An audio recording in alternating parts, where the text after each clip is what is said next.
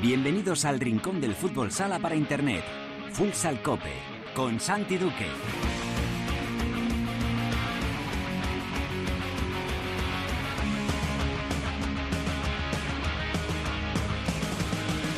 Hola, ¿qué tal? Bienvenidos a Futsal Cope, la casa del fútbol sala, en cope.es.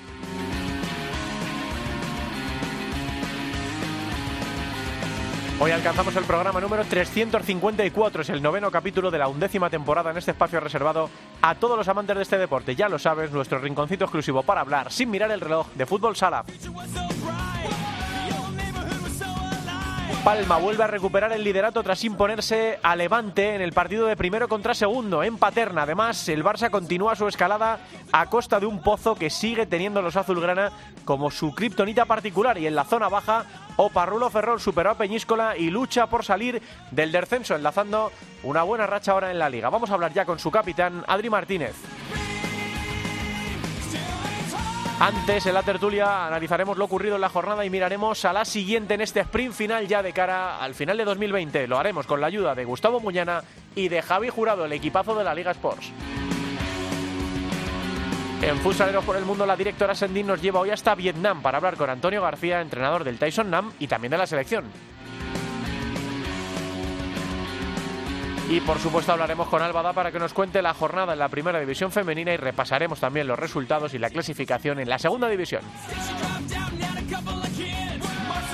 Será todo como siempre con la mejor música la que selecciona para Futsal Cope nuestro DJ particular, el productor del programa El Gran, Javi Jurado. Todo preparado para empezar con Álvaro Español en el control de sonido. Esto es Futsal Cope.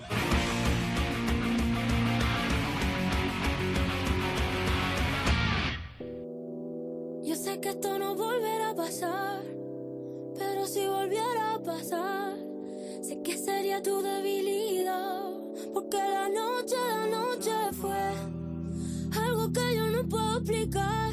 Es hora dando y dándole sin parar. Tú me decías que morías por mí.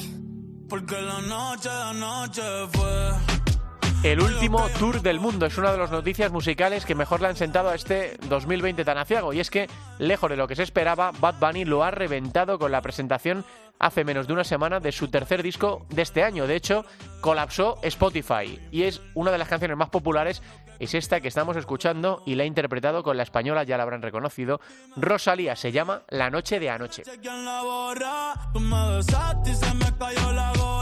Sin mucha mucha cotorra. Cuando estoy contigo dejo que la vibra corra y que la Bueno, enseguida estamos hablando con Adri Martínez, con el capitán de o Parrulo, con el mago de Ferrol, pero nos ha pedido unos minutos, así que vamos a aprovechar para adelantar la tertulia, para adelantar el debate hoy con un equipo muy local, tanto en Cope como en la Liga Sports. Hola, Javi Jurado, muy buenas. Hola, ¿qué tal, Santi Duque? Últimamente detrás de la pecera, pero ya te echaba de menos aquí un poquito con... Sí, ya sabes ¿Eh? las circunstancias y estas cosas. Como diría eh. Carlos Saez, tú eres una de las personas que más fútbol sala narra de, de- de España, probablemente. Afortunadamente, Afortunadamente, es. sí, sí, que no falte. Dos, tres partidos a la semana, ¿no? Eh, Sí, sí, la verdad que eh, la Liga Sports está dando, depende también de la semana, pero sí, es raro que no caigan cuatro, cinco, seis partidos y bueno, pues ahí estamos entre varias personas dándole voz al fútbol sala. Claro que sí, y normalmente acompañado, hay algunos partidos que no, pero son la excepción de Gustavo Muñana, nuestro compañero de eh, Pista Azul y también de la Liga Sports y casi podemos decirte de Futsal Cope.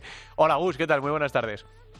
Saludos futsaleros, buenas tardes, encantado de estar con todos vosotros. Igualmente, Gus, para abrir este programa número 9 de la temporada, de la undécima temporada, hemos tenido, eh, iba a decir jornada intersemanal, no ha sido una jornada como tal porque se han recuperado dos partidos, empiezan a recuperarse la pila de partidos eh, que hay que disputar para tratar de que se pueda eh, hacer el corte de la primera vuelta para tratar de disputar la Copa de España. Esto no, no está sencillo, no está fácil. Normalmente a, Cancho y a mí nos preguntan todas las semanas en gol si va a haber Copa de España o no.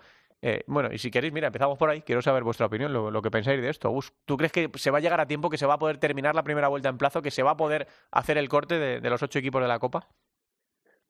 Yo creo que sí, yo espero que sí. Lo que pasa que, claro, como no, no vivimos ajenos, a, ajenos al mundo, pues ya encima nos empiezan a hablar de la, de la tercera ola. La segunda ola la hemos aguantado como hemos podido y, y todavía no ha pasado a expensas de estas navidades con esos 16 partidos aplazados en, apenas 11 jornadas, pues, pues vamos a ver si no se si no se trastoca las fechas que hizo públicas el otro día la Federación Española de Fútbol y se, y se puede completar. Hay que recordar que nos iríamos más allá del final de la primera vuelta, incluso febrero, y ahí ya sí quedaría un margen muy muy reducido para, para no tener que recurrir a para no tener que recurrir a, una clasificación por coeficiente que creo que es lo que nadie quiere y, sería muy sería muy justo. Es decir yo creo que el top 8 y jugar la Copa España que al fin y al cabo es el es el torneo más bonito pues yo creo que sería lo sería lo ideal. Pero pero sí es cierto que, que existe esa amenaza y luego, sobre todo, también la dificultad que tenemos, y lo sabe Javier, porque siempre nos hacemos la misma pregunta en las retransmisiones y tú también con Gancho, mm.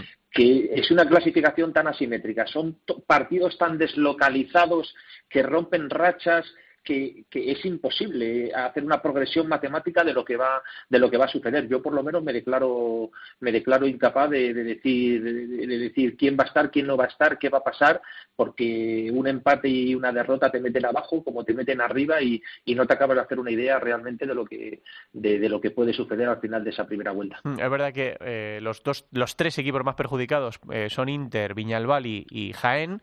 Eh, Jaén 7, Viñalbal 7 e Inter 8 partidos disputados. De esos tres, el único que está en Copa de momento es, es, Inter, que está ahora mismo quinto con 15 puntos a uno del corte que lo marca Valdepeñas. Es verdad que en, la, en el tren de cabeza se han ido equiparando los partidos, 11, 10, 10, 11, 10, 12, 12, pero bueno, todavía queda mucho por, por remar para tener una clasificación simétrica en la que, como dice Gus, se pueda comparar. ¿Tú qué dices, eh, Javi? Es que eh, me marcó mucho lo que te contaba el otro día Javi Rodríguez. O sea, un, un tío como él, una voz autorizada como él, que te diga, yo este año habría prescindido de las copas, me habría limitado a intentar terminar la liga regular de la mejor forma posible, eh, y lo dice un tío que sabe. Luego están voces como, por ejemplo, la de Diego Justochi cuando habla de esa incertidumbre eh, antes de conocerse las fechas que luego ha propuesto la federación para recolocar esos partidos. La sensación es esa, es la de un, bueno, vamos a hacer este plan y ya se verá lo que, lo que va ocurriendo, porque eh, la pandemia pues sigue afectando y además a los equipos les tiene eh, de las partes nobles. O sea, en el momento que uno da positivo ya tienes que recolocar ese partido y el siguiente.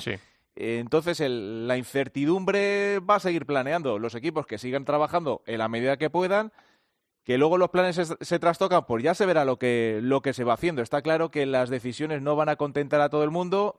Yo creo que si todos ponen de su parte asumiendo que la temporada tiene ese componente extraño, bueno, pues eh, se pueda por lo menos eh, seguir avanzando con la temporada. Que siga habiendo fútbol sala a estas alturas, a mí me parece eh, una buena noticia para el deporte pero los equipos yo creo que piden esa, esa certeza que le, que les pueda llegar que no tienen de momento. Vamos a ver, el, calendario está súper sobrecargado y eso los entrenadores pues también dan cuenta de ello y los jugadores. Veremos qué es lo que va pasando. Sí, yo, sí que hubiera, yo sí que hubiera intentado jugar la Copa de España, pero yo no hubiera jugado la, Copa del Rey, que creo que lo dificulta también. Vimos algunos equipos que, renunciaban ¿no? antes de empezar, que sacaban la bandera blanca y decían nosotros no, no nos vemos capaces. Antes de la pandemia ya ocurría que si por motivos económicos tienes un desplazamiento muy largo, que dices, mira, es que con esta competición que vamos a llegar unas dos rondas más, esto no nos va a mm. salvar. Y ahora encima que no tienes tampoco la aliciente del público, pues entonces apague vámonos. Lo que no hay gusto de momento es ni fecha ni sede, ¿no? Para la Copa de España marcada, ¿no? Eh, sí, fechas y fecha en teoría sí hay en el, en el calendario. Sería sería la sería el, último fin de semana de febrero y entre febrero y marzo. Sí, sí, sí, sí, que creo que marcaron una, sede, una primera sí, Sí, la, la, sede, la sede lo que hay y lo que, lo que se especula más o menos después de la, de la reciente visita de, de, Luis Rubiales a, Jaén para, para, inspeccionar las obras del, del Olivo Arena, pues bueno, pues eh, se, especula mucho con, con, la posibilidad de que, de que Jaén pudiera, Jaén pudiera albergar, albergar esa, esa Copa de España como, como anfitrión. Mira, me sale la semana del 6 de, del 6 de marzo. Es mm. decir, entre la jornada 22 y 23, la jornada 22 saltaría del 26 de febrero y la jornada 23 saldría al, saltaría al 13, al 13 de marzo. Entonces, con lo mm. cual, ahí el fin de semana de, ese fin de semana de marzo, de jueves a domingo, sería, sería como está ubicada la, Copa de España en el, en el calendario. bueno, hay muchos rumores, no hay nada, no hay nada confirmado, pero sí es cierto que,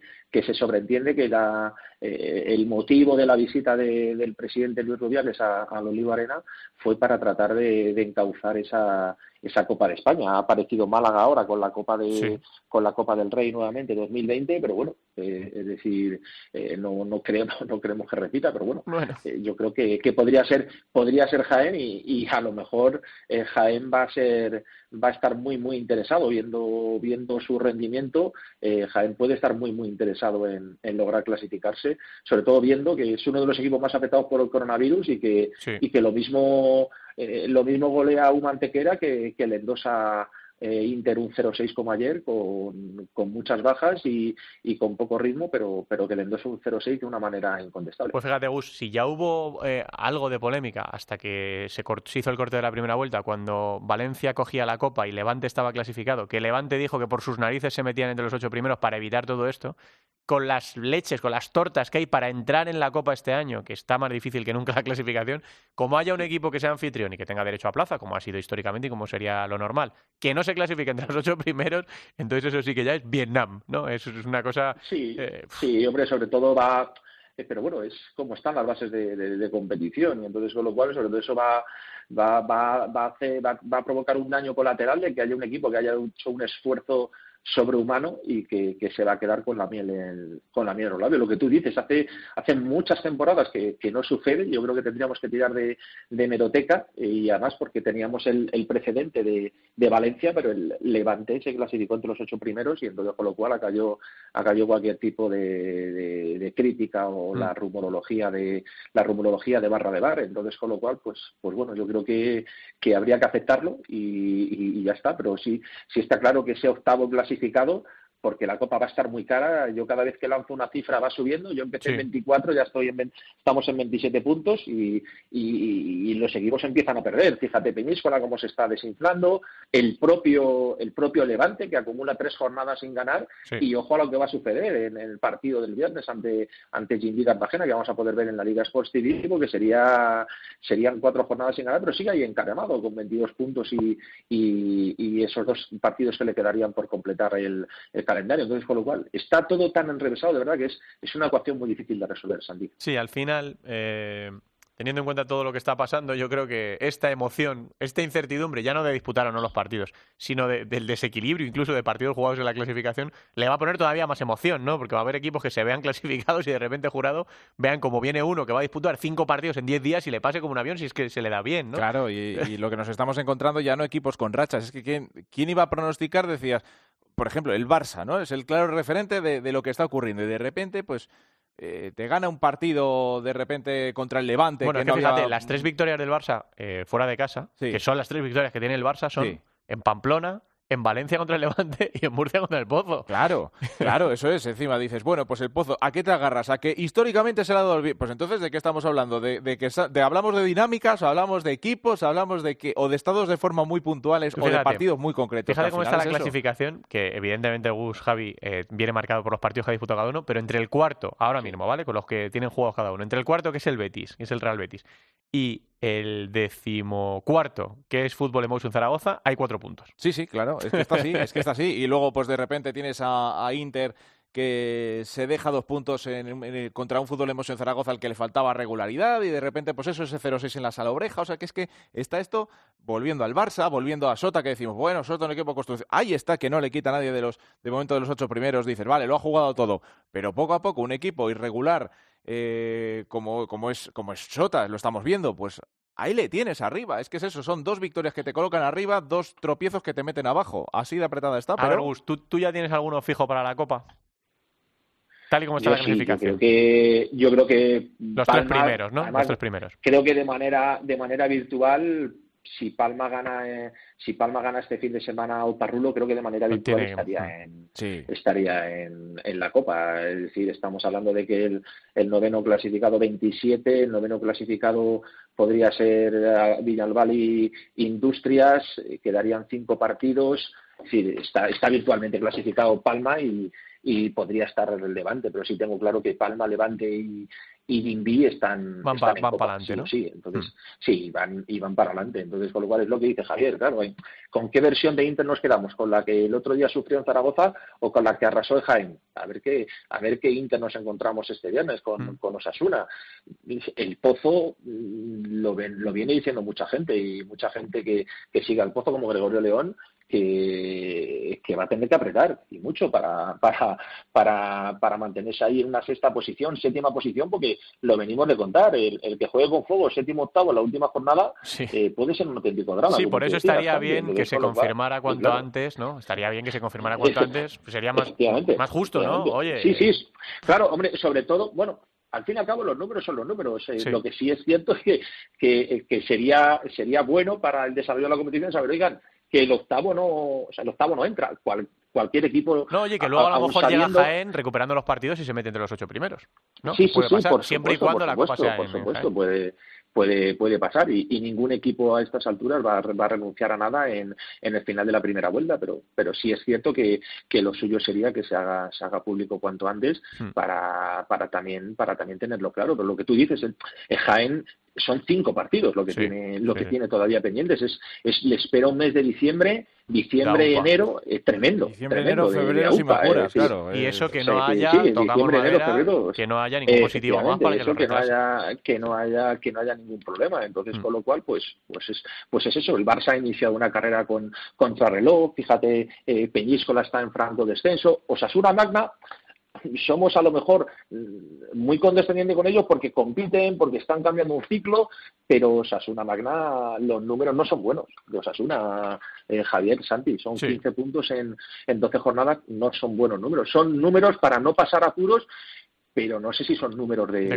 top 8 de Copa de España. Es mm. decir, se me, se me antoja un poco corto, sobre todo con sobre todo con el con el calendario. No lo sé, es que, es que hacer, hacer cábalas es, es claro, eh, me estás diciendo que el Barça, ah, si hablamos de números, los números del Barça son un desastre, lo que pasa es que ahora hablamos de una sensación mejor todavía. Dices, bueno, y el Barça está arrimando a, contracorriente, sacando brazos para meterse, o sea que el, Barça está en una situación totalmente anormal, claro. Eh, atípica. Es decir, entonces todos, todos creemos que, el triunfo del, del, otro día en Murcia es un punto de inflexión. Vamos a ver cómo reacciona en el Palau ante, ante el Jaén. También tiene un maratón de partidos importante, pero, pero yo creo que el, el, el, Barça eh, tan solo tiene un partido aplazado. Yo creo que eso a él le beneficia. Y entonces, con lo cual, claro, yo tengo, tenemos que pensar que, que Inter también va a tener un maratón de partidos, Jaén va a tener un maratón de, partidos. Y Valdepeñas, ¿no? Pues Solo que Valdepeñas tiene una situación más cómoda porque está a un punto ahora mismo de la Copa. Eh, eso es, eso es, eso es. sí, pero claro, es que Valdepeñas es el que de los equipos más afectados es el que mejor guarismos lleva, obviamente, porque al fin y al cabo eh, lleva cuatro partidos ganados, dos empatados, tan solo un uno perdido. Digamos que Valdepeñas ha hecho los, los deberes. Inter venía, Inter, Inter venía de tres empates consecutivos. Entonces, con lo cual, si ayer hubiera ganado Jaén, eh, era una situación complicada. Y sin embargo, pues lógicamente allí en la sala oreja le ha dejado al equipo de Dani Rodríguez en una situación, en una situación complicada. Bueno, la verdad es que nos espera mes y medio así espectacular. Además, hay jugadores a los que les escuchas hablar cuando les cogen para una previa de un partido y hay jugadores ya que están hablando de finales de finales. Dice, no, cada partido es una final, claro, evidentemente, porque y que se lo pregunte si no, pues a Palma. Y de repente te llega Industrias, que está fuera de, y dices, a ver, Industrias, ¿es favorito para la Copa? Pues quién lo sabe, pero es que Industrias ganó, ganó en, en Solmos. Entonces, cada partido. por ejemplo, ayer Córdoba, el Córdoba gana con un gol en el último segundo y Córdoba está en una situación eh, delicada. Había ya voces. Bueno, porque estamos eh, todo el rato discutiendo. claro, estamos todo el rato mirando hacia arriba. De, de José González, claro. Pero, pero, pero José está haciendo milagro y, fíjate, y, fíjate cómo está. Tratan buscando, buscando la tranquilidad y, y, el oxígeno. Pero claro, se habla poco también de, de Rivera Navarra, que está siendo una de las grandes decepciones de, en esta temporada. Y también se habla muy poco de Parulo Ferro, que creo que es que Souto es el auténtico técnico milagro. El año pasado, con, con regularidad y en unas condiciones normales, eh, eh, logró pelear por ese top 8 que al final quedó, al final no, no llegó y va a dar guerra en los playoffs, pero es que este año el, reto de la permanencia está, está muy difícil. No, y vemos a una antequera que nos gusta como mucho cómo juega Santi y Javi, pero el Antequera, el Antequera lleva tan solo un partido ganado. Una victoria, sí, sí, pero, de 12. Pero las sensaciones son buenas, claro, dices Antequera, pues en el momento en que ella parece que va tomando un poquito de calor, pues lo mismo lo mismo, que la temporada es muy larga y termina Sí, salvando. el problema, muy de pronto este, para el problema de este año por abajo es que bajan tres, que pueden ser cuatro. Sí, ¿eh? sí, sí, Que hay otros luego. años que tú te puedes enganchar con dos victorias o tres, sí. pero este año... Pero es todo tan largo. Ese es, el, ese es el auténtico, ese es el auténtico problema, que si estamos echando cuentas para la Copa, imagínate sí, qué cuentas nos vamos a echar para el descenso. Y es muy difícil, es muy claro. Y sobre, todo, y sobre todo porque las conclusiones que sacamos es que son eh, en cada partido, el mismo equipo puede sacar conclusiones diferentes de un partido a otro, de un rival a otro. El otro día, por ejemplo, Juanito salía súper contento de la victoria 2-1 frente a Burela y un partido de características similares, sobre todo lo de los rivales que se enfrentaban ayer frente a Córdoba, pues eh, es que estás contando que al final acabas perdiendo un partido en el último minuto con un, un gol a puerta vacía desde el otro campo. Es que es pues surrealista lo, lo- lo que ocurrió ayer. Y seguro que las conclusiones que saca Juanito pues son muy diferentes a las de a las vividas de tan solo hace unos días con un rival más o menos similar. Así que eh, el partido a partido ese que dice Simeone, que tal, es más que nunca en este caso. O sea, con- Intentar aislarte un poco de la clasificación, ¿no? Pues incluso, Ah, ¿no? que depende, claro. depende de tantos de tantos factores externos, Javier Santi. eh, es decir, eh, depende de un viaje. Un viaje, por ejemplo, Palma está tardando tres días en, en cualquier viaje No, peninsular. claro, claro, eso condiciona, condiciona un tipo de preparación. Sí, sí, es decir, depende de de, si una semana con jornada intersemanal o Copa del Rey te toca viajar fuera, un desplazamiento largo, tienes algún problemita, eh, juegas en casa, eh, sales con la caraja, tal. O sea, es decir, es que entran en juego factores, factores externos, el proceso de recuperación, el- el- la capacidad de enchufar a tus jugadores eh, sabiendo que, claro, de repente son tantos partidos seguidos que, no, eres consciente de, que van volando las hojas del calendario cuando te das cuenta, pues mira, Córdoba, Córdoba de repente pues dice, joder, qué, qué respiro. Pero, pero, por ejemplo, Zaragoza se ha metido en un problema con tan solo 12 puntos en 12 partidos, cuando Zaragoza las 5 o 6 primeras jornadas daba gusto verle jugar y todos hablábamos de- del cambio experimentado por el equipo de, David Barí. Por eso digo que es una muy mala temporada para, para emitir juicios o incluso te diría, Javier, para hablar de, de sensaciones, porque aquí las sensaciones te cambian en cuatro días, Sí, un viaje mal hecho, un jugador, un jugador expulsado, otro tocado, eh, le fuerzas para recuperar y lo pierdes tres semanas, no lo sé, son, Puedes- son tantos los condicionantes Si que, te parece hacen muy difícil esto. Claro, a lo mejor dices, bueno, Palma, ¿por qué falló? Dices, bueno, pues parece que está claro que Palma, sin Vilela, por ejemplo, pues sufre y le cuesta más ganar los partidos. Vale, bueno, pues va sacando conclusiones de ese estilo, cortitas. Eh, Zaragoza, igual, le falta Luca, pues sabes que sin Luca, pues también va a tener más problemas. Bueno, conclusiones Hombre, yo muy creo que ahora concretas mismo- que a lo mejor sí. tampoco te sirven para todos los partidos porque encuentras soluciones a esos problemas concretos, pero Está claro que Eh, Levante acaba de coger su, su pequeña mala racha después de un inicio fulgurante. Claro. Son tres Eh, partidos. ¿y a que partir de no- ahora qué? ¿Y qué? ¿Y Pero- quién se atreve a dibujar la línea que va a seguir ahora el Levante? Palma venía Sí, de las dudas contra Industria Santa Coloma y va y gana en casa del Levante para recuperar el liderato. Claro. Ahora mismo parece que el equipo más en forma del campeonato en primera es Jimby Cartagena. Estos son tendencias, ¿no? Eh, dudas, cuatro, sí, cuatro victorias consecutivas. Tendencias, pero que esto Y pasa con- todo, sobre todo la, la defensa, ¿eh? la defensa que, que es una obsesión de duda. Duda sabe que tiene mucho material para atacar, pero que si encuentra el equilibrio en la parte defensiva es, es la clave del éxito. Claro, sí, sí. Y estamos ahora, es que ahora mismo el, el fútbol sala lo veo también un poco como en la bolsa. O sea, acontecimientos pasados no aseguran acontecimientos futuros, No, ni mucho claro. menos. Entonces, No, no, eh, estamos en un momento de incertidumbre total y máximo. Cuando esto a otros, eh, Pero, otros- claro, los 16, los 16 puntos del Betis son 16 puntazos. Claro. En, en 11 partidos. Eso es. Pero los 15 puntos del Pozo en 10 se nos antojan muy muy cortos. efectivamente. Santi, entonces, ¿con qué nos quedamos? ¿Con que a la, ¿Qué le decimos al aficionado del Betis? No, ojo, sois, sois cuartos. Sois cuartos y quedan y quedan y, y- y os queda un partido aplazado y, y cinco para acabar la y cinco para acabar la primera cuenta. Eh, Tenéis, tenéis la obligación de soñar. Si Por ayer eso- ganar el Betis, si ayer llega a ganar el Betis, ojo, eh, ojo, entonces con lo cual, pues yo creo que cada uno tiene que hacer un, un balance de cuentas particular. Sí, Y lo que tú dices, a lo mejor llega al- llegamos a la primera semana de enero y hay equipos como el Betis, como Sasuna, como Peñíscola, que dicen, ojo, voy a jugármelo, voy a jugármelo. Bueno, mira lo que dijo el otro día Javier Rodríguez aquí. Más allá de comentar que no le interesaba o que- que él no hubiera programado Copa del Rey y Copa de Sí. España, que él en su quiniela particular metía a Industria Santa Coloma en la Copa de España. claro. claro, Normal. Porque hay muchos equipos que van de tapados, pero que quieren estar, que se ven con opciones, que han sacado puntos y que quieren que pueden competir. Claro, y que los grandes han comenzado de una forma tan irregular que es, ¿cómo no vamos? Es río revuelto, ¿no? Como dice el Sí, refrán, sí. pues ya está. Más Es- es allá que de que este año es el año. Resume el carácter la, de un tipo la como matemática, la matemática se lo permite, porque Claro. son cinco, cinco puntos, 5 por 3, 15, 14 y 15, 29. Está ahí el corte, pero claro, no juegas tú solo a esto, ¿eh? es una liga de 18. Bueno, eh, lo ha dicho Gus al principio, que era muy difícil elucubrar, y sin embargo llevamos como 15 o 20 minutos haciéndolo. Intentando sacar algo claro. Vamos a echar un vistazo, chicos, ahora os pregunto por la lista, la nueva lista de la, de la selección de Fede, pero vamos a echar un vistazo a la jornada número 13, que viene ya este viernes con un montón de partidos, un montón de ellos eh, televisados. Eh, empieza el 4 de diciembre, viernes, 4 y media de la tarde, con el Jimmy Cartagena Levantes, quizá uno de los partidazos de, la, de la jornada, eh, la Liga Sports. Eh, Bisóqueru Mantequera Real Betis Futsal a las cinco y media. Este también la Liga Sports eh, y la Autonómica Malagueña. Viñalbal y Valdepeña Fútbol Emoso en Zaragoza, es el que damos en gol a partir de las seis y media. Siete y media Córdoba Patrimonio Industria Santa Coloma, la Liga Sports y Onda Mezquita. Y luego ya a partir de las ocho, Inter Osasuna Magna, Barça Jaén, Rivera Navarra Burela, ocho y media el Palma Futsal Parrulo, la Liga Sports IB3 y a las 9 el Peñíscola, el Pozo Murcia, Costa Cálida. A ver, chicos, eh, señaladme vuestros partidos preferidos de esta jornada. Pues, hombre, yo te diría... Pues yo voy a... Dime, dime, Javi. El Jimmy Levante es, eh, con mayúsculas, rodeado en rojo y vamos, con todo lo que puedas. Luego también me gusta mucho eh, el duelo andaluz, yo creo que también puede deparar cositas. Vamos a ver, lo que pasa que, claro, el Betis viene, va a venir escocido de perder y se lo va a poner muy complicado a Mantequera.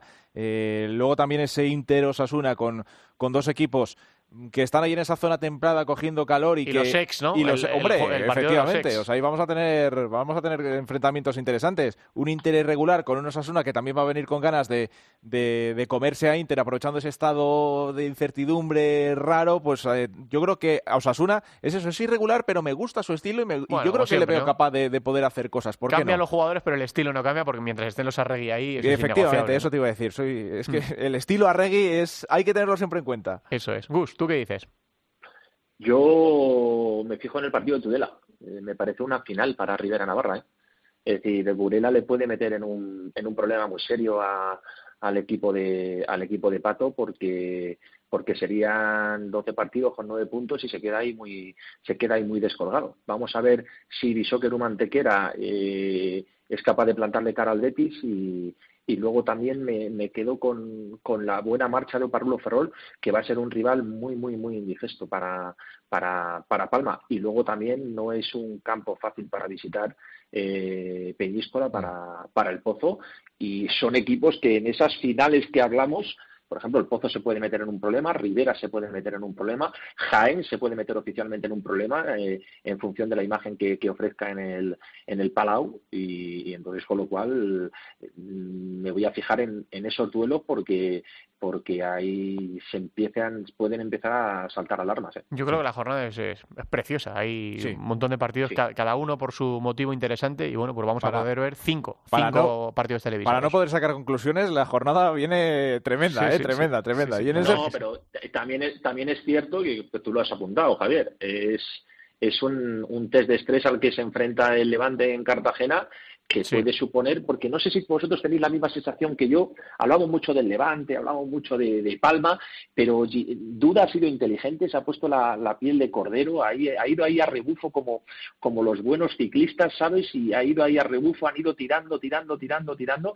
y ahora puede que, puede que, llegue la hora de, de, hacer un, de hacer un ataque. Entonces, con lo cual, mm, me interesa mucho, me interesa mucho ese duelo entre, entre Duda y, Diego Ríos, porque del que va a estar muy pendiente Palma, pero también es una prueba de, qué es lo que quiere ser este Levante de, mayor, y sobre todo que quiere ser aspirante. Egus y para los dos, ¿eh? Para los dos, porque fíjate, ahora Jim vive en, franca mejoría y parece que es favorito al partido con Levante un poquito más mm. bajo, pero ojo como Levante le dé por tomar la casa de Cartagena, ¿no? Que se, puede poner patas arriba. La ¿eh? derrota va a hacer daño para el que, para, el que, pierda, sobre todo por la generación de dudas, la rotura de una dinámica bastante buena. En el caso de Levante, que podría agravarse, ¿no? Esa mala racha que puntual que, que ha pues cosechado. yo me engancho a, a Jimby Levante con vosotros. Y luego cuando terminemos, pues nos ponemos con el Viñalbal y Valdepeñas Fútbol Hemos en Zaragoza.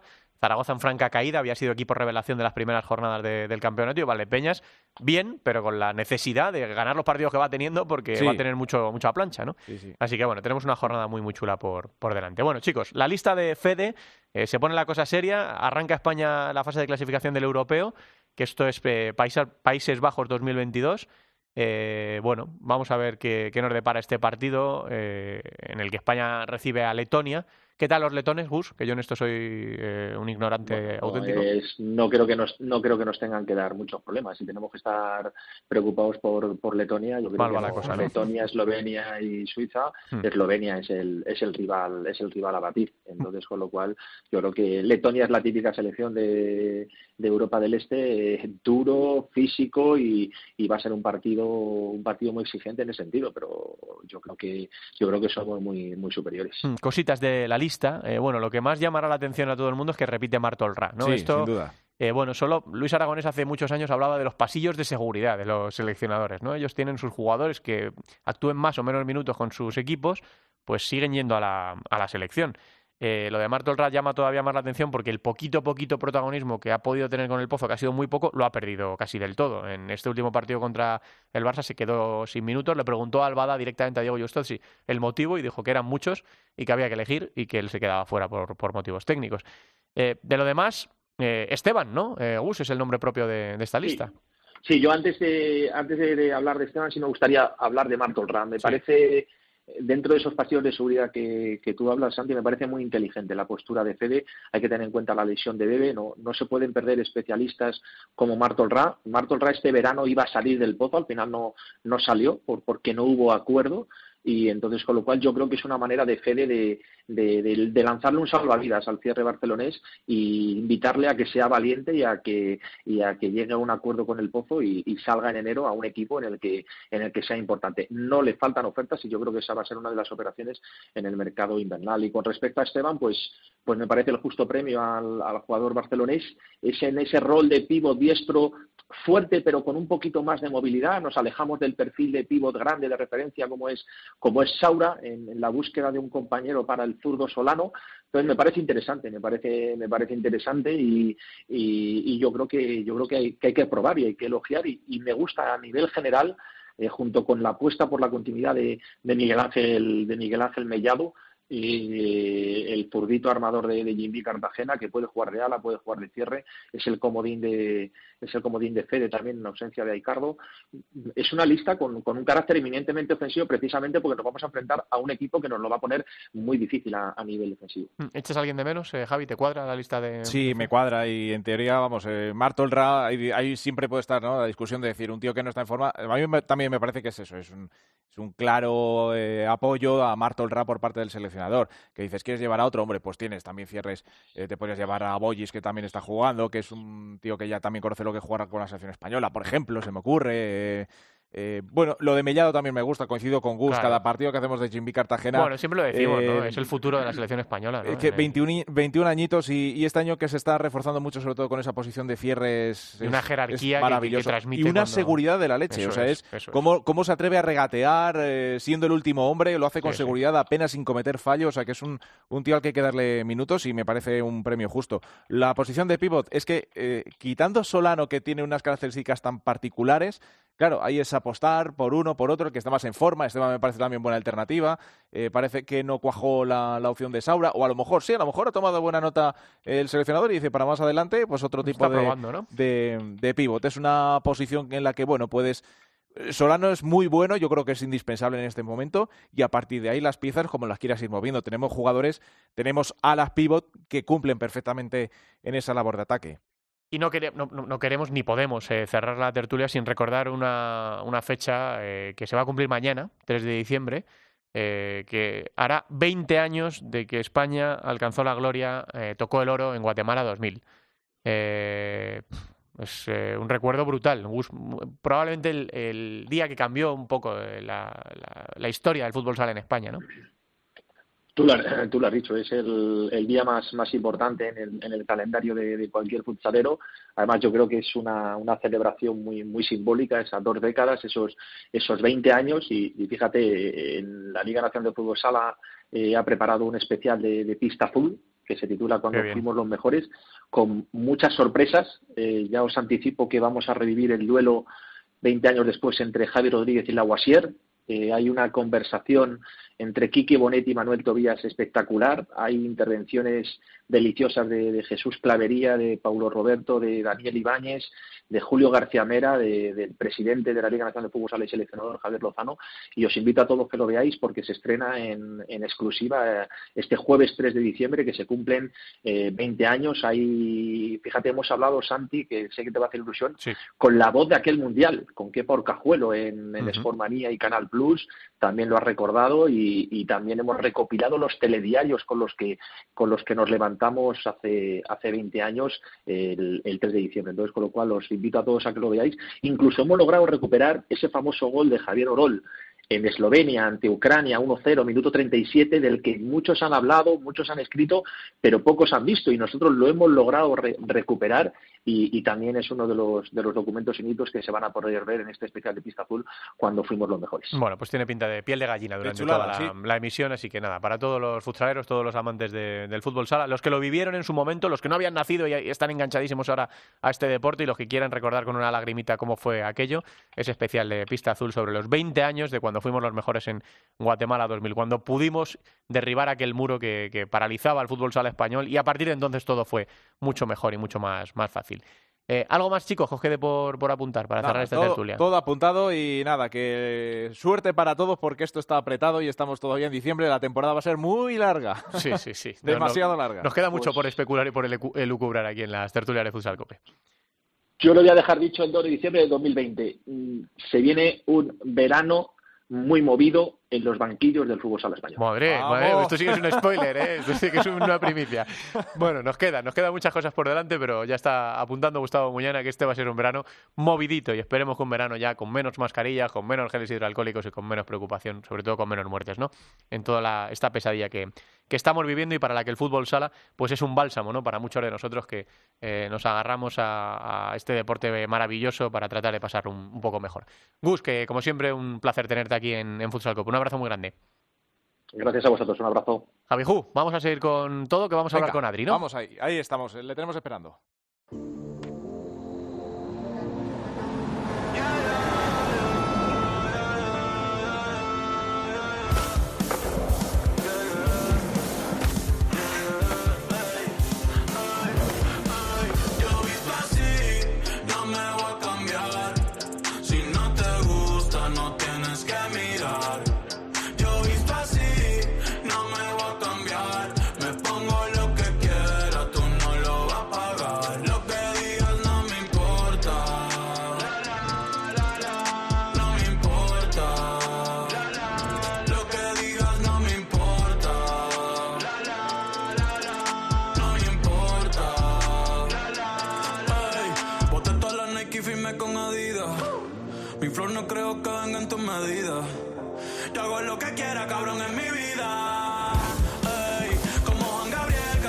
Esta es la canción de Bad Bunny que más lo está petando. Es su sencillo Yo visto así y suma en YouTube más de 22 millones de reproducciones en menos de una semana. La canción sigue siendo tendencia en la famosa plataforma de vídeos.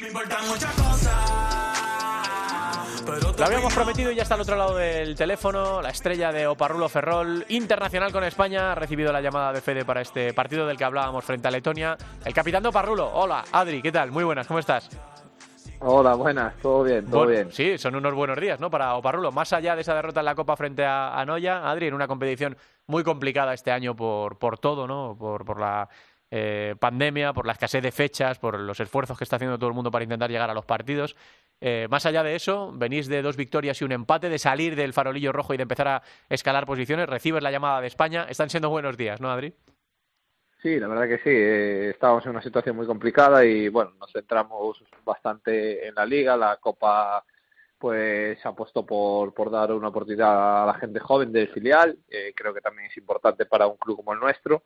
Y bueno, eh, sabíamos lo que podía pasar y nada, ahora centrarnos en la liga que tenemos una tarea muy difícil. Sí, sobre todo porque venís de... La verdad es que es curioso, ¿no? Que a veces juegas contra equipos que se supone que son más esto entre comillas de tu liga, de que vas a pelear el, con ellos por la permanencia y te, te, das el batacazo, ¿no? Como en el derby gallego contra, contra Burela, y luego de repente juegas contra equipos que en principio están fuera de tu alcance, aunque yo creo que hoy en día en el fútbol español no hay nadie fuera del alcance de nadie y se está demostrando. Pero bueno, eh, recibes eh, a, a Peñíscola, que estaba muy bien, o visitas al Barça, eh, y de repente sacas adelante los, los partidos, ¿no?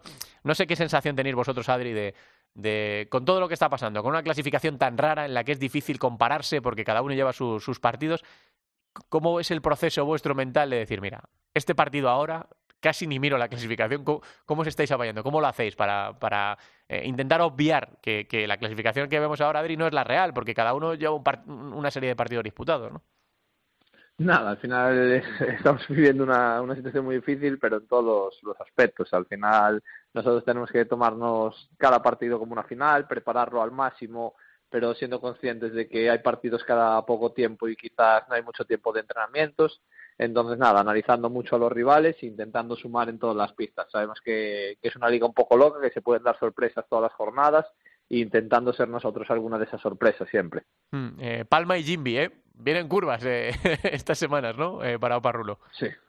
Sí, bueno, ya lo que nos queda va a ser todo, todo bastante curvas, va a ser una gincana todo. Pero bueno, eh, a apretar, como ya hicimos en el Palau, eh, jugar nuestras bazas, e intentar no dejarles llevar un ritmo de partido cómodo y, que sufran, que sufran bastante. Hmm, eh, objetivo de Parrulo Adri, la permanencia, ¿no? En este año tan complicado en el que encima bajan tres que pueden ser cuatro.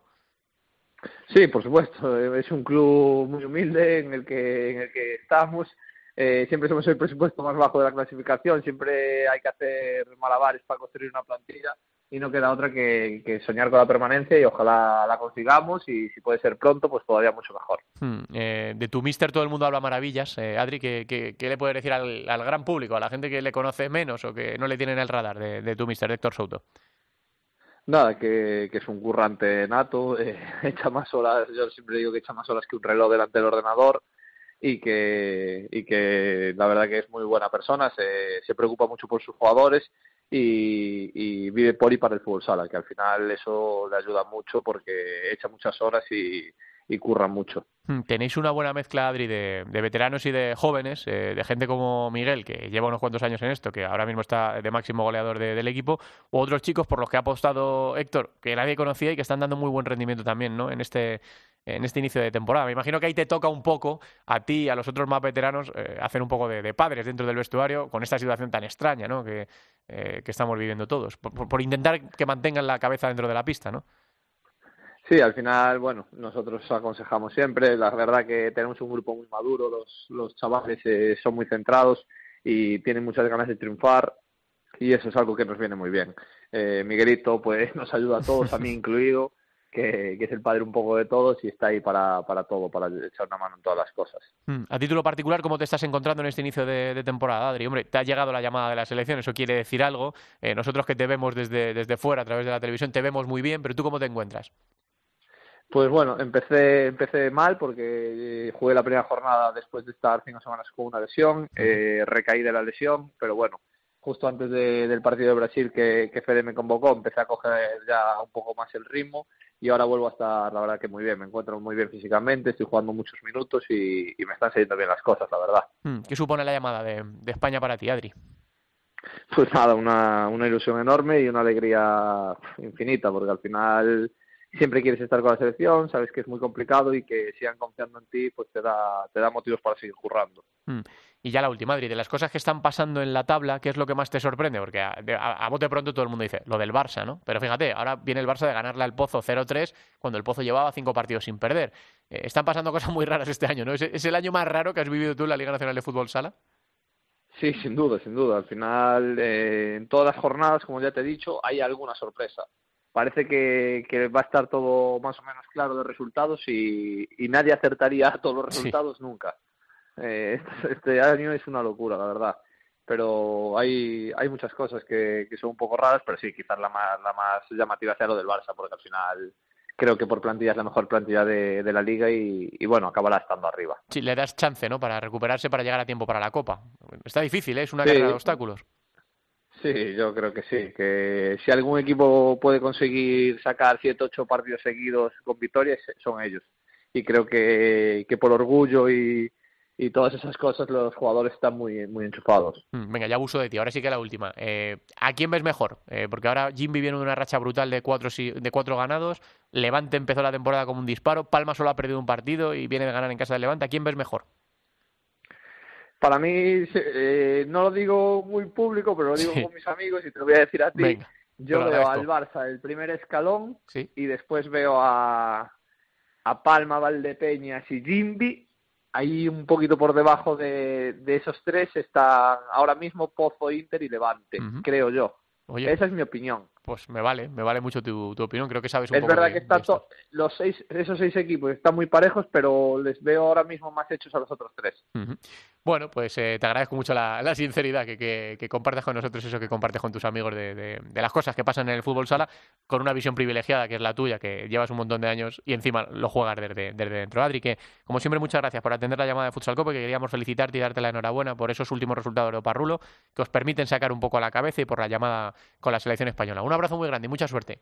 Vale, muchas gracias, un abrazo. Oparrulo, que va a medirse a Palma, menudo partidazo el que viene por delante en esta jornada para el conjunto gallego, que le va a exigir lo mejor y luego recibirá en Amalata a Jimmy Cartagena. Así que vienen semanas eh, duras para, para los chicos de Héctor Souto, a los que da gusto ver jugar eh, cuando ganan y cuando, cuando pierden. Estamos ya en territorio de viajar por el mundo.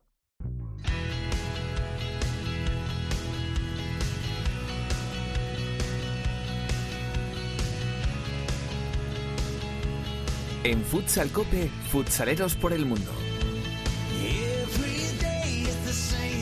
Menos mal que alguien me quiere todavía en este programa y cuando llega el frío, cuando llega diciembre, cuando la cosa se pone fea, nos ponemos el bañador y una camisa de estas ligeritas y nos vamos al sudeste asiático. Directora Sendín, Teresa, ¿qué tal? Muy buenas. Muy buenas, ¿qué tal? todavía tienes algo de corazón ahí, ¿eh? en el pecho, te queda algo, ¿eh? Bueno, creo que como ya estamos en diciembre, claro, te ha ablandado el espíritu, espíritu navideño ya previo. Y para que no te quejes mucho, nos vamos, como dices, a un destino que sé que te gusta. Y además de ser un país donde ha habido una gran cantidad de representación española en los últimos años, siguen dando esos pasos tanto en su liga como en su selección. Y nos vamos hasta Vietnam para visitar a un buen amigo de este programa, el entrenador del Tyson Nam y de la selección, Antonio García. Antonio, ¿qué tal? Hola Teresa, ¿qué tal?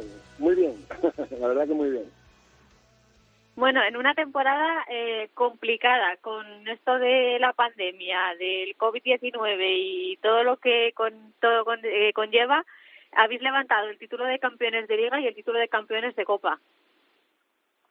Sí, sí, la verdad que aquí, bueno, afortunadamente el, el COVID eh, aquí no ha, no ha pegado tan fuerte como, como por ejemplo en España, ¿no? Aquí tuvimos la, la fortuna o se tomaron las medidas oportunas al principio y entonces eso ha permitido que no que la incidencia del COVID fuese pequeña, ¿no? Eh, es verdad que para las competiciones internacionales sí ha afectado, ¿no? Porque por ejemplo se se pospuso la FC, ¿no? que es el, asiático, que este año es clasificatorio para el Mundial, y se canceló el, la Champions de Clubs, ¿no? la FC de clubes, que no pudimos disputarla porque, bueno, porque lógicamente pues al no disputarse pues no tuvimos la opción de volver a, a aspirar a ese podio que llevamos tres, tres años consecutivos alcanzando, ¿no? Y en las competiciones domésticas, pues la verdad que se han desarrollado con normalidad, porque, bueno, todo el mundo que, que le mandaba el enlace para que viera los partidos, la primera reacción era siempre la misma, ¿no? Uy, eh, el pabellón está lleno y nadie con mascarilla, ¿no? La verdad que todo el mundo se sorprendía de eso, ¿no? De ver esa imagen de normalidad, ¿no? Afortunadamente eh, se está viviendo con normalidad, a, pesar de que ahora hace un par de días se han detectado cuatro nuevos casos de a raíz de un, de un piloto, bueno, un azafato que, que voló desde Japón, que no se tomó en serio la cuarentena y parece ser que ha habido un pequeño rebrote, pero lo tienen súper controlado, ¿no? Afortunadamente, al ser pocos casos, tienen la capacidad de controlarlo, bueno, hasta el extremo, ¿no? es, la verdad que es encomiable el esfuerzo que en este caso Vietnam está, está realizando para, para tener ese, ese COVID maldito bajo control, ¿no? ¿Cómo estás viviendo esta temporada en Vietnam? Bien, la verdad que teníamos ganas de, volver a levantar el trofeo de Copa, que el año pasado no, pasado no pudimos, porque bueno coincidió que varios jugadores nuestros, dos de ellos estaban en España, como sabéis, uno de ellos pues llegó a debutar con y a jugar varios partidos con Oparrulo, el, en el caso de, de Joa, ¿no? que es el nombre del chico, y otros dos teníamos también en, en Japón, ¿no? en la segunda división japonesa que terminaron ascendiendo con, con el Yokohama. ¿no? Eh, por lo tanto, bueno, eh, fue un reto, no conseguimos pasar de la primera ronda, nos eliminaron en penaltis, el equipo subcampeón, a la postre, entonces pues bueno, eh, es verdad que teníamos muchas ganas de volver a, revalidar este título que, que siempre es bonito, ¿no? Es una copa con un formato igual que, el de la Liga Nacional, con ocho, con ocho equipos, hay una fase previa, es, bonito, ¿no? El, un trofeo del CAO que siempre da pie a sorpresa. Y la Liga, la verdad que ha sido algo, pues prácticamente, digamos, histórico, ¿no? Es la primera vez que no que el campeón no pierde un partido, solo hemos cedido tres empates y el resto pues han sido victorias, ¿no? Ha sido una liga bastante regular y, nuestro rendimiento ha sido bastante bastante bueno, ¿no? Y en Copa pues igual, ¿no? La Copa es verdad que, que demuestra la dificultad, ¿no? Que, que entraña ganar un partido aquí en Vietnam, que no es fácil, nunca, aunque aunque Tyson Nan sea el equipo dominador, nunca gana los partidos con una solvencia como puede pasar en otros países, ¿no? Donde hay resultados muy abultados. Aquí siempre las diferencias son, son exiguas, ¿no? Y bueno, eh, fue hace, hace unos días y todavía pues estamos, no ha dado tiempo prácticamente ni de celebrarlo mucho porque ha sido terminar el viernes, volvíamos el viernes de, de Dak que es donde se disputó, volvíamos a Ho Chi Minh, que es digamos donde nosotros tenemos el centro de operaciones y vimos, y hemos empezado ahora mismo con la selección nacional un, una concentración para como antesala, ¿no? Como antesala de lo que será el asiático que empezaremos a preparar en ya, digamos, de una manera más continuada y, sin parones en, Navidad, pues en, enero, ¿no? Lo, lo comentabas ahora y además de eh, tener una gran temporada con tu club, eh, tienes por delante ese reto de la Copa de Asia con la selección, que es clasificatorio para el Mundial. Sí, sí, la verdad que se tendría que haber disputado en marzo de 2020, pero bueno, por el COVID la Confederación Asiática lo fue posponiendo, posponiendo primero al verano, luego a diciembre, hasta que ya, eh, agotando todos los plazos, pues tuvo ya que eh, confirmar que se pasaba al año siguiente, ¿no? Y lo van a poner a finales del mes de marzo, si el COVID lo permite, porque es verdad que bueno que en determinados países todavía sigue la segunda ola bastante con bastante fuerza, y si no, pues se, irá posponiendo, pero claro, siempre teniendo en cuenta que es clasificatorio para un mundial, ¿no? Y que al final el mundial, salvo que la situación del COVID se ponga muy, muy, muy negativa, ¿no? En todo el mundo, pues eh, creemos que se va a disputar, por lo tanto, ser clasificatorio tiene que disputarse como muy, muy tarde, calculo yo que en mayo, junio, julio, como muy tarde, para que le dé tiempo a las cinco selecciones asiáticas que se clasifiquen a prepararlo pues de una manera, digamos, adecuada, ¿no? Y sí, sí, la verdad que es un, un reto, es volver a, sería volver a clasificar a una selección como Vietnam, que bueno, que hasta hace unos años no tenía mucha presencia en el panorama asiático, sería todo un éxito, ¿no? A raíz de que, de que Bruno García fue capaz hace cuatro años de, lograr esa histórica clasificación, pues la idea y el objetivo que tenemos y el sueño por el que, digamos, yo dejé muchas cosas en, en España, ¿no? Y, y me vine aquí, entre otras, fue ese, ¿no? El, el poder vivir esa experiencia intentar lograrlo. ¿no? Eh, va a ser muy complicado, es una, un reto muy, muy complicado porque hay un nivel muy parejo entre muchas selecciones, pero bueno, eh, trabajaremos y estamos trabajando durante muchos años pues con el objetivo de, alcanzarlo. ¿no? Si cierras los ojos, ¿te ves en un mundial? Pues sería maravilloso, ¿no? Porque al final, ah, como te he dicho, era fue posiblemente el, esa guinda, ¿no? Aparte de, bueno, a mí me llamó, como sabéis, Miguel Rodrigo, fue para formar parte de su equipo, ya eso pues era una, un atractivo tremendo, ¿no? Lógicamente, a eso hay que añadirle pues la cantidad de objetivos intermedios que hemos tenido en estos cuatro años, ¿no? De, a nivel de selecciones, a nivel de clubes, ¿no? También el hecho de trabajar a diario, eso para mí es importante, ¿no? Como entrenador, estar activo durante todo el año y no solo limitarme a periodos de selección, a mí también me, me agrada, ¿no? Y creo que es algo que también te hace mejor, ¿no? Como, como entrenador y te exige, ¿no? Y eh, hemos, eh, dentro de lo que es Asia hemos estado pues compitiendo al máximo nivel, tanto en, el ámbito de las selecciones nacionales como en el ámbito de clubes, ¿no? Además, en, el ámbito de clubes, pues obteniendo unos éxitos y una regularidad que para un club vietnamita es algo pues difícil de, de lograr, ¿no? Y tiene mucho mérito, ¿no? Visto también desde dentro y yo creo que desde fuera, pues tiene mucho mérito y bueno, ojalá, ¿no? Ojalá, es un sueño, ¿no? Yo tuve la suerte de vivir como jugador eh, un, un, mundial, aunque no fuese FIFA, ¿no? Y ya fuese los últimos coletazos de Cifusa en el año 97, con la selección española del fútbol sala independiente. y fue una experiencia maravillosa, ¿no? El que suene tu himno y el que en este caso no lo viviría con mi país, pero bueno, en este caso lo viviría con el país que para el que trabajo, ¿no? Para la federación para la que para la que trabajo y sería igual de emocionante, ¿no? Vivir desde dentro ese tipo de, de, eventos tan tan importantes que son lo máximo, ¿no? Al, no participar el fútbol sala en los Juegos Olímpicos estamos hablando de que es el evento más más grande que hay, ¿no? En nuestro deporte, por lo tanto sería lo máximo, ¿no? Sería un cumplir un sueño. ¿Cómo se organiza una competición de este, de este calado y de esta importancia con tantos cambios de fechas y al final si se disputa, si no se disputa, con tanta incertidumbre?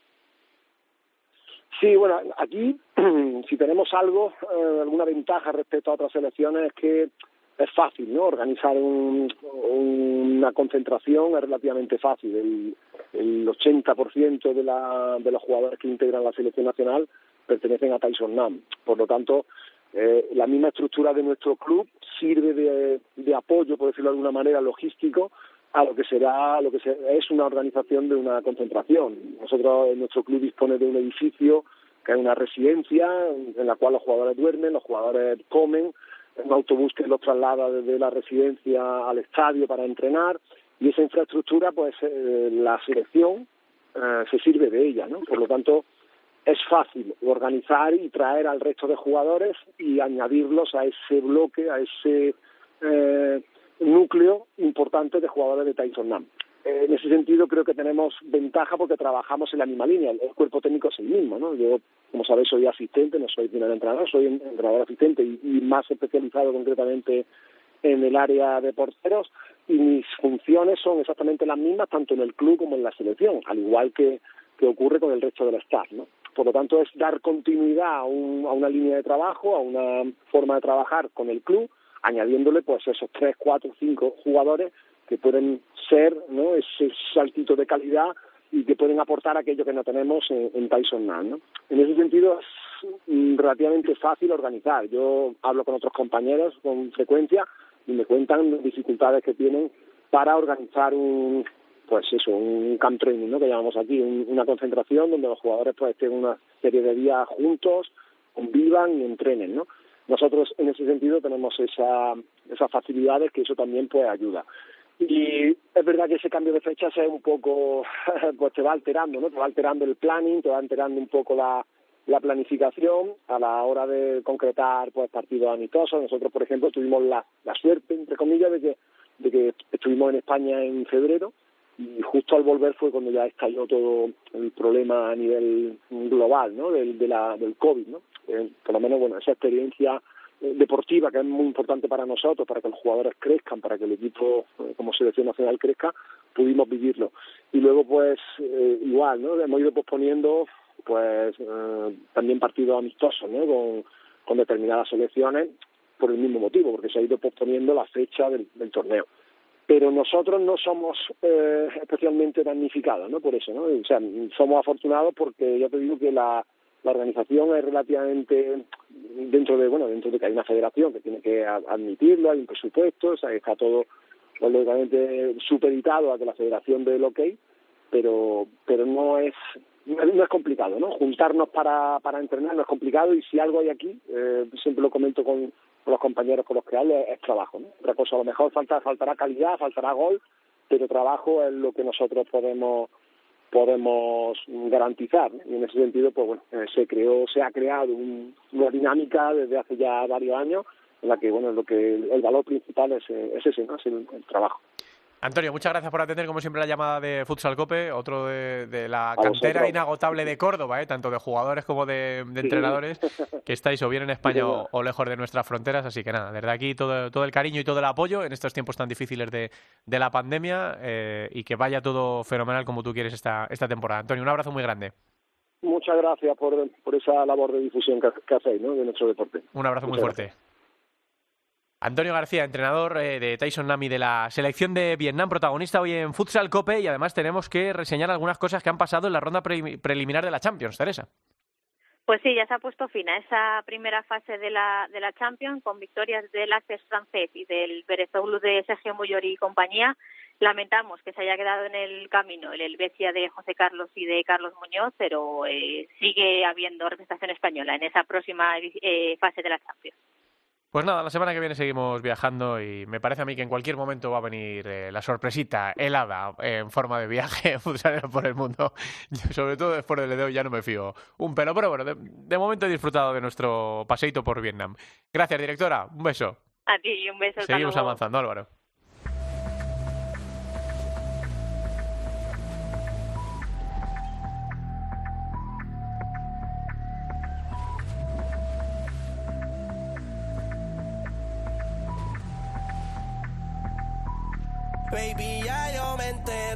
Se nota cuando me ve. Ahí donde no has llegado, sabes que yo te llevaré. Y dime qué quieres beber, es que tú eres mi bebé. Y de nosotros, ¿quién va a hablar si no nos dejamos ver? Para que luego digan que Manolo Lama sabe poner cebos en gol. Bad Bunny hace como un mes cebó a sus seguidores haciendo aparecer en sus redes sociales esa extraña palabra, Da Kitty, sin dar más explicaciones, poco después de dejar caer un extraño nombre que sugería la aparición de otro disco. Finalmente hemos conocido que es el nombre de este temazo que interpreta junto a Jay Cortés y que suma más de 200 millones de, de reproducciones. Todo el mundo canta ya eso de Baby, ya yo me enteré, se nota cuando me ve. Si por mí te lo pongo, de septiembre hasta agosto. Vamos con la primera división femenina de fútbol sala. Hola, Albada, ¿qué tal? Muy buenas tardes. Buenas tardes. ¿Te, te mola Bad Bunny? Bueno, mm, alguna canción he bailado, no lo voy a negar, ¿eh? No lo voy a negar, que alguna canción he bailado unas cuantas veces. Pero bueno, no es de mis artistas favoritos. Bueno, bailar siempre, alguien que te hace bailar siempre está, siempre está bien. Bueno, cuéntame, ¿qué es lo más destacado? ¿Con qué te quedas de esta eh, jornada en primera división en los, en los grupos de la femenina? Bueno, pues empezamos la jornada séptima, que fue la que se, la que se jugó el pasado fin de semana, con resultados diferentes. En el grupo A, Amarelle ganó 4-3 a Telde Deportivo, Atlético Navalcarnero ganó 4-2 a Cidade, Leganés perdía 4-6 frente a Urense y Roldán 1-0 frente a Peñas Clubes. En el grupo A, de momento líder Futsi, algo que no es eh, muy novedoso, y segundo Roldán. No, no es novedoso este año ni en las últimas diez temporadas. En el grupo B, se aloca Alacant perdió 1-2 frente a Torreblanca, Majadahonda perdió 3-4 frente a Burela, Zaragoza en una de las goleadas de la jornada le ganó 6-1 a Intersala y Alcorcón ganaba en el partido de para mí, el partido de la jornada 3-2 a Universidad de Alicante. En el grupo B, el líder es el Alcorcón, gracias a esa victoria también frente a Universidad de Alicante. Segundo es Burela, ojo que está a dos puntos y todavía tiene dos partidos aplazados. Así que puede ser que lo que es habitual, que en el grupo A lidere Futsi, en el grupo B lidere Burela y la vida siga igual, a pesar de haber dos grupos en el fútbol sala femenino. Bueno, eso respecto a lo que pasó la anterior jornada y la clasificación de la siguiente jornada, ¿qué tenemos que destacar, Alba? ¿Con qué tenemos que, quedarnos? Bueno, sobre todo con que va a ser la jornada 8, que hay que recordar que eh, con este nuevo formato, con este nuevo formato que tiene la liga, solo hay nueve jornadas por vuelta, es decir, quedarían solo dos jornadas para terminar la primera vuelta. Destacaría de cada grupo, como siempre, un partido.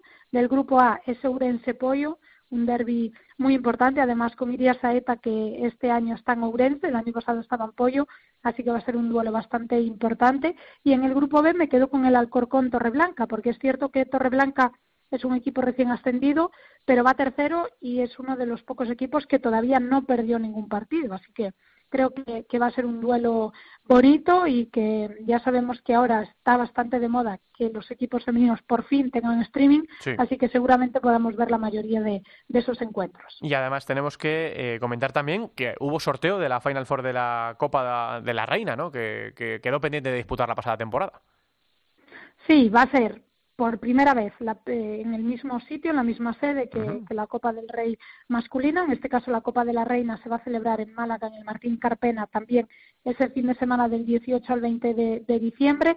Los emparejamientos, el viernes 18 a las 2 de la tarde, Burela Alcorcón, y a las 6 de la tarde, a las 4, perdón, a las 2, Burela Alcorcón, y a las 4, Pollo Universidad de Alicante. La final será el domingo a las 12 y si desde aquí hay alguien que me esté escuchando, que tenga algún poder, que por favor, por favor, dejen de poner la competición femenina con el color rosa y la masculina con el azul, porque me parece un poco ancestral que tanto las letras como la copa y todo eso, pues cuando vas a, al sorteo femenino o la el cómo ha quedado el sorteo, las letras y todo aparezca en rosa y cuando vas al masculino todo aparezca en azul, cuando hay 10 millones de colores en el mundo, podemos hacer un poco de variedad. suena, muy antiguo, efectivamente ancestral lo has definido tú, sí, sí, suena muy, muy, muy antiguo. Bueno, pues eh, a ver, si alguien oye Albada que tenga un poco de, poder de mando, que, lo de los colores ya no, ya no se lleva. Gracias, Alba. Que la gente lo vea, que lo puede ver por Teledeporte, puede ver los partidos de la Final Four de la Copa de la Reina, que seguro que van a ser trepidantes. Seguro que sí. Gracias, Alba. Un beso. Hasta luego. Nos queda la segunda división, Álvaro.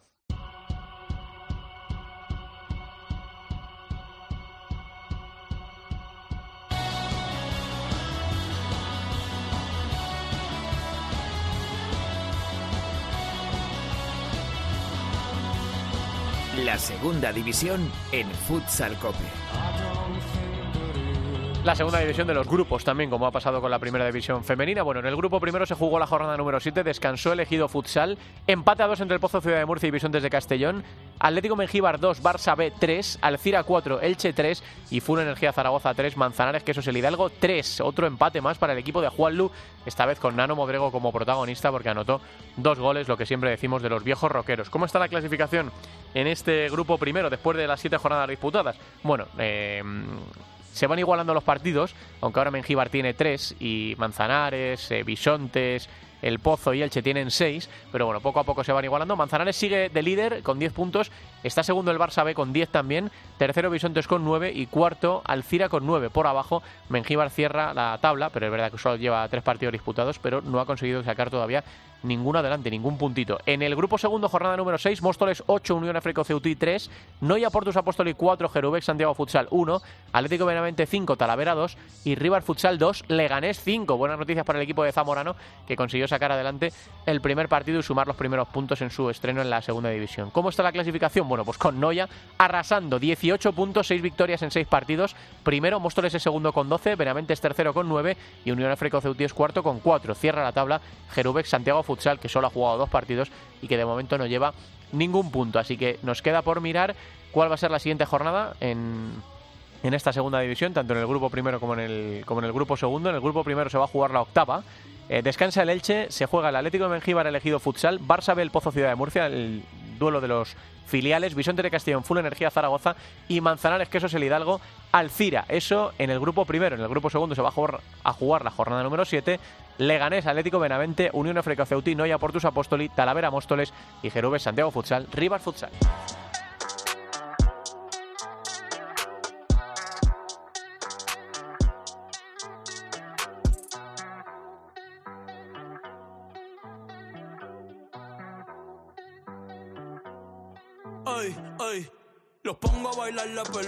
Este último tour del mundo lo grabó Bad Bunny durante el confinamiento y lo que ha quedado confirmado es que se ha consagrado como uno de los artistas del momento a nivel mundial. Cuando todo el mundo hablaba de la muerte de Maradona, él consiguió que en las redes de repente se hablara de su disco y hoy hemos querido escuchar parte de su música. Despedimos este Futsal Cope con este tema, Booker T, otro de los potentes temas del puertorriqueño con el que ponemos punto y final este capítulo. Así que amigos, amigas, señores y señores, gracias por estar al otro lado de la radio en este noveno capítulo de la undécima temporada. Nos escuchamos el miércoles que viene con las cosas que están pasando en el fútbol sala, que está muy emocionante en todas las categorías. Un abrazo fuerte, hasta luego. Le metí hasta mi. Yankee se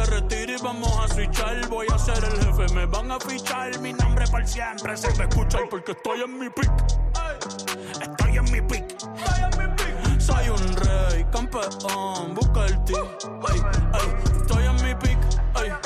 Estoy en mi pick. Mírame lo que me convertí. Le molesta mi premio de compositor, pero es que ya nadie compone ninguna. Esta gente escribe en sus canciones, eso no se emocionen. El disco más vendido de este puto año. Lo llevé para la escuela, todo el mundo tratando de hacerle secuela. Siguen en la fila, nadie se me escuela. Chequi Morena, Chequi, Chequi Morena, eh. Bad se llevó todos los premios y el cabrón ni fue. Ustedes pagando pa' irse virales, yo pegando temas sin hacerle promo. La gente se pregunta cómo, desde chamaquito, ¿sabes cómo somos? Nunca pido tenki. Yo soy Coco, usted es Baking. Busca el T tirándome un breaking. Estoy en mi pick, cabrón. Y voy a seguir en mi pick, cabrón. Soy un rey, campeón. Busca el T, Estoy en mi pick, ey. Y voy a seguir en mi pick, ey, Mírame, que tú qué, que tú qué. Nah, nah, cabrón, tú eres feca. Can you dig it, sucker?